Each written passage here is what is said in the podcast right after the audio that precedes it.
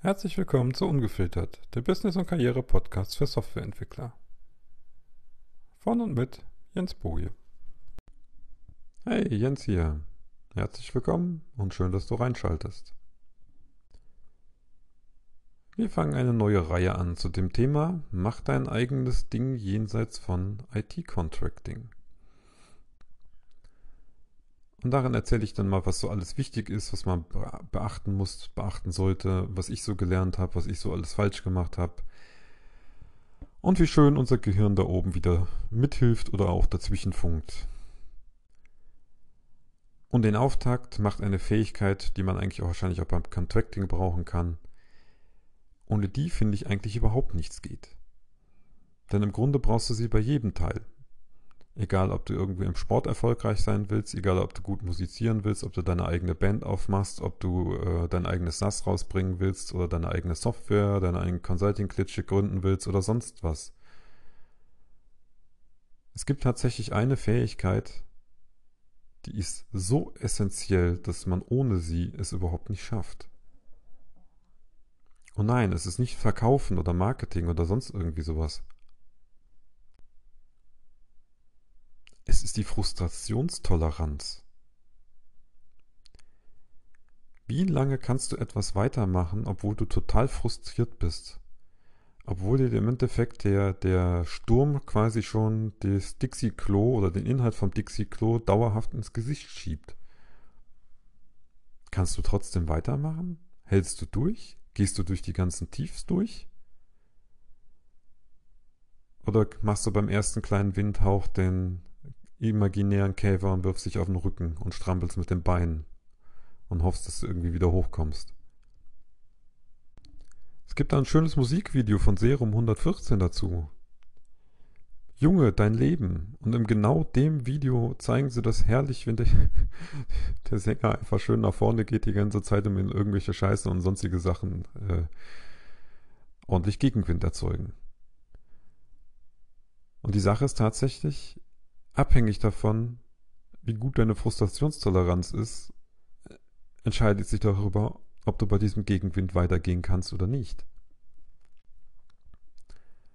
Und je nachdem, was du machst, also je mehr du dein eigenes Ding machst, desto mehr kannst du davon ausgehen, dass dieser Gegenwind immer größer wird. Weil oft genug ist beinhaltet dieses Mach dein eigenes Ding auch, dass du dich in irgendeiner Form selbstständig machen wirst und deine eigene Firma gründest. Damit fährst du das erste Mal schon aus der Norm raus. Weil das gängige Leben in Deutschland von den meisten ist, sie sind im Angestelltenverhältnis. Und je nachdem, wie dein Umfeld sich gestaltet oder wie offen das ist, kann es dir unter Umständen passieren, dass die schon meckern und dagegen machen. Och Junge, mach doch lieber was ordentliches. Willst du nicht lieber bei Bosch anfangen? Oder gerne eine von den anderen putzen? Aber das ist nicht das Einzige, was dir begegnen wird. Die Sache ist zum Beispiel, wenn du dein eigenes Ding machst, wie lange kannst du Durststrecken aushalten? Wie lange kannst du aushalten, bis dann die ersten Erfolgserlebnisse da sind?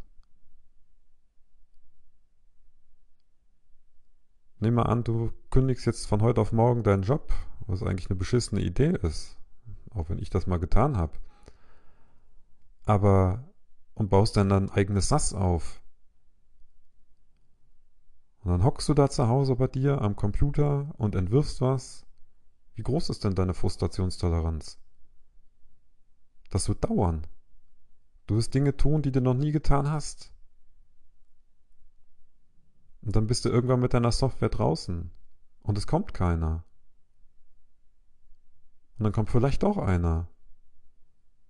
Der will dann sein Geld zurück. Dann meckert einer. Dann sind die Leute frustriert. Dann meckern sie noch mehr. Und dann kommt wieder eine ganze Durststrecke. Dann kommt gar keiner mehr, der deine Sachen kauft. Wie lange hältst du das durch? Dann ist deine Seite vielleicht irgendwann oben in den Suchrankings auf Google. Und schwuppdiwupp, von heute auf morgen ändert sich irgendwas im Algorithmus und du bist weg. Wie sieht's da mit deiner Frustrationstoleranz aus? Ein Ding, was ich tatsächlich über die Zeit gelernt habe, ist, das Leben verläuft nicht wie in diesen ganzen Projektplänen, die du kennst. Dann machst du vielleicht an einem Tag oder in einer Zeit mal zwei Schritte vorwärts und im nächsten machst du auf einmal fünf rückwärts. Dann geht's mal wieder vorwärts, dann geht's wieder rückwärts, dann geht's wieder vorwärts, dann bleibst du vielleicht mal eine ganze Weile stehen, dann geht's wieder rückwärts.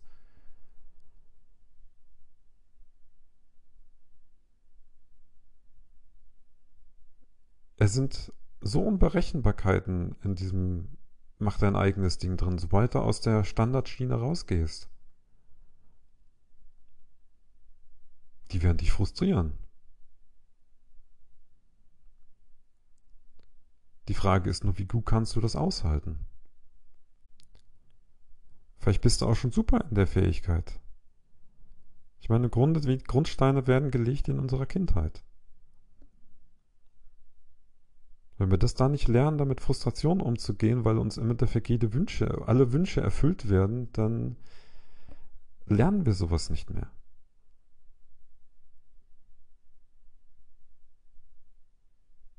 Wenn du deinem Kind ständig alles erfüllst und es mit allem durchkommt und es nie mal Nein hört oder irgendwas in der Richtung und nie das Erlebnis hat, dass es mal frustriert ist, dass etwas nicht funktioniert, weil es das nicht gibt oder weil es jemandem das abgenommen wird, desto schlechter ist es nachher in dieser Fähigkeit. Und als Erwachsener sowas erst zu lernen, ist ungleich schwieriger. Aber auch wenn du schon gut bist, sag dir eins, das Ding übst du dauerhaft.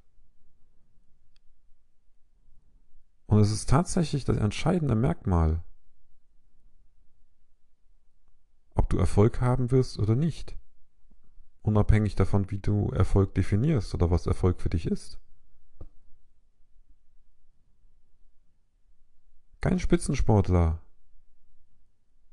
käme ohne Frustrationstoleranz weiter. Genauso keiner, der ein Unternehmen gründet. Im Endeffekt brauchst du diese Fähigkeit eigentlich auch im Angestelltenverhältnis. Du brauchst sie überall. Je mehr du deine Frustration aushalten kannst und sie tolerierst und trotzdem weitermachst, desto nützlicher ist das.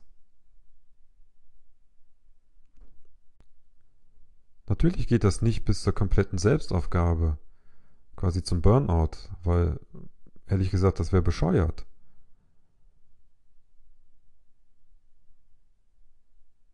Du musst nebenher auch für deine eigene geistige und körperliche Gesundheit sorgen. Du brauchst Ausgleich dazu.